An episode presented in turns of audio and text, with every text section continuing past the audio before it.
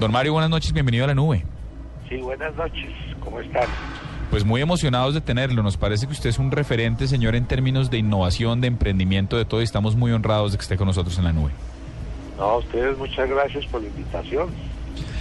Venga, don Mario, estaba preparando la, la entrevista y me di cuenta de cosas que yo no tenía ni idea. Usted salió de un pueblo azotado por la violencia y a, a los ocho años. Sí, nosotros somos desplazados de la violencia. Eh, usted sabe, Colombia lleva 100 años de, de violencia, que era la violencia política y después la guerrilla. Nosotros somos de la violencia política y papá era un líder político en Capitanejo Santander y tuvimos que salir de allá con unos colchones en, un- en un camión. En Santander.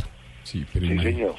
¿Y cómo, cómo entonces llega usted a fundar eh, su marroquinera? No, pues es que es... papá se casó a los 60 años, su único matrimonio, con mamá de 23 años. Y fuimos cuatro hermanos, entonces llegamos aquí a Bogotá, él empezó a, empe- empezó a montar negocios, sí, camiones, sembrar papas, cigarrerías, todo, pero se enfermó y, y se murió, entonces cuando yo tenía 10 años.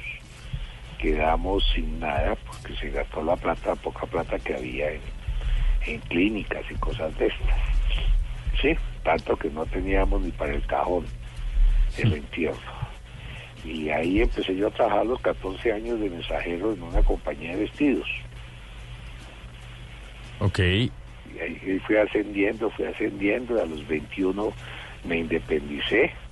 Dije, no, si sigo aquí, ya era administrador de un almacén, si sigo aquí, pues voy a, me voy a quedar de posvida. O sea, como para que un hijo le salga vago a usted. Sí, entonces me independicé a pesar de que tenía que estar pagando el arriendo el, y, y eran tres hermanos más y empecé a hacer negocios, a vender bufandas, guantes, cosas, a arreglar vitrinas. Y ahí fui, ahí fui caminando. Luego traje una fábrica de Medellín, luego monté un negocio de solo zapatos en un octavo piso, ahí en el edificio Valbro, vendía zapatos para mujer y en el año 65 monté una oficina de fincas raíz. No. Pero, Mario, sí, ¿Aló? yo, yo le tengo una pregunta y lo que pasa es que siempre pues tengo una teoría, esto puede ser no muy centrado a la tecnología o a lo, que el tema que estamos tratando, pero es que ya que tenemos la oportunidad de hablar con una persona tan exitosa en los negocios como ha sido usted, eh, con una empresa familiar, pues con tanto, con tanto reconocimiento y tanto recorrido que usted ahora tiene, pues obviamente una posición económica mucho mejor de la que tenía cuando empezó. ¿Usted cree que las personas están limitadas para llegar a tener algo o cualquier persona puede llegar a tener todo lo que aspira y todo lo que quiere, porque siempre yo doy clases en una universidad y yo le y los estudiantes y los jóvenes de ahora dicen, "No, pero es que si las personas no tienen plata, no tienen recursos para estudiar, no van a poder ser alguien." Y, y mi teoría es, por ejemplo, lo, lo suyo es impresionante, desplazados por la violencia eh, y, pues caramba, con problemas de, de plata serios en un principio, llegar a tener lo que usted ha tenido. ¿Usted cree que la falta de estas cosas materiales limita a la gente a ser grandes en la vida y a tener grandes cosas en las manos? No, yo al contrario, yo creo que eso es una gran oportunidad. Sí, porque hace falta el hambre.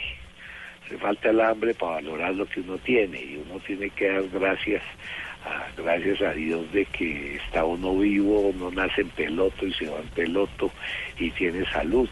Lo que pasa es que la gente quiere de una vez empezar a, a tener el mejor carro, a gastar más plata la que puede, y eso no es así, todo es como la vida, uno nace, le enseñan a caminar, a ir al baño, a comer, tiene gatea, se cae, llora, tiene que volverse a levantar. Y es así es la vida, así son los negocios, así son las relaciones, así es todo, todo es de tiempo.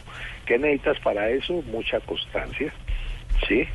Y, y, ser y, y ser muy muy humilde, ¿no? Y constancia y, y trabajar. Oiga. Mario, eh, una pregunta con respecto a nuestro, a nuestro, al deber ser de este programa que es la tecnología. ¿Cómo eh, le ha pegado a su negocio? ¿Cómo ha modificado las prácticas eh, eh, suyas, de su negocio, de su unidad de negocio, la tecnología? ¿Cómo lo hacían antes y cómo lo hacen hoy? ¿Qué es lo que tienen hoy montado sobre unas plataformas tecnológicas? No, no, esto, este, este tipo de negocio de marroquinería y el cuero, el cuero, cada piel es un mundo diferente, depende del animal, depende de la edad, depende cómo lo alimentaron, cómo lo mataron, todo, entonces es muy complicado. Y tiene mucha mano de obra, si el 70% es mano de obra. Entonces, pues, pues nos hemos actualizado, tenemos maquinaria, pero antes la moda, el diseño, la diferenciación, ya que es un producto bien sofisticado. Eh, las mujeres, yo les decía hace 20 años, las mujeres usaban mucho oro, muchas pulseras, muchas cosas, sí, y unos bolsos y unos accesorios feos. Hmm. Hoy en día eso cambió, desde el- usan un jean, una blusa de Sara y el accesorio es, es lo importante. Esto pasó a las grandes marcas europeas. Entonces un bolso vale de Louis Vuitton, de esto vale mil, dos mil, tres mil dólares. Entonces lo que estamos haciendo es mucho diseño, materiales, desarrollo de materiales y estar con la moda, ¿no? Bueno, pues ahí está. No, mire, es que a mí me da esa hasta pena preguntarle cualquier otra cosa. No, No, pregunte lo que quiera, tranquilo. No, no, no, no, no, para nosotros digo de emoción. Yo creo que queda clarísimo que toda la gente que quiere ir al fondo de emprendimiento, pues usted va a estar el 9 de octubre, es el plato fuerte, es quien va a cerrar este foro de Endeavor, eh, de Foros el Espectador y Endeavor este, este jueves 9 de octubre de, de hoy en 8. Y es una experiencia de vida. No, es una experiencia de vida. Don Mario Hernández, de verdad, un placer haberlo tenido con nosotros. Aquí, ah, no, espérese, perdón que Juanita me va a regañar desde Cartagena, tiene una más. Ver, Sí, tengo una más. A ver, Don Mario. Diga, Juanito, diga. Usted que es tan bello y tan amable que yo sin conocerlo ya lo quiero porque me parece una persona pujante. Los grandes empresarios, sobre todo el mundo de la tecnología que han ganado tanto dinero, han decidido que sus hijos no van a recibir ni- nada de sus fortunas, la van a donar a caridad o van a, a llevarlas a otro tipo de, de causas sociales porque precisamente creen lo que usted cree, que uno tiene que empezar desde abajo y tiene que hacer su plata sola. Yo sé que me alejo un poco de la tecnología, pero Diego, ahí está, los grandes empresarios de la tecnología están haciendo esto. ¿Usted haría eso? ¿Dejaría que sus hijos hicieran sus cositas solos? Pues ves que ves que los americanos son así, aquí los colombianos, los ricos son, somos muy tacaños, no ayudamos. En Estados Unidos los hijos de los ricos y no a los 18 años se tienen que ir de la casa, tienen que empezar a trabajar. Las niñas trabajan en los restaurantes y no les da pena para pagarse la gasolina y el carro y todo. Por eso es que los americanos son como son.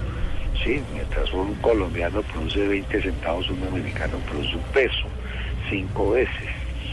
Y, y es, y son muy pujantes. Yo creo que eh, uno, uno tiene que ayudar a la gente, uno tiene que compartir con la gente que trabaja con su país.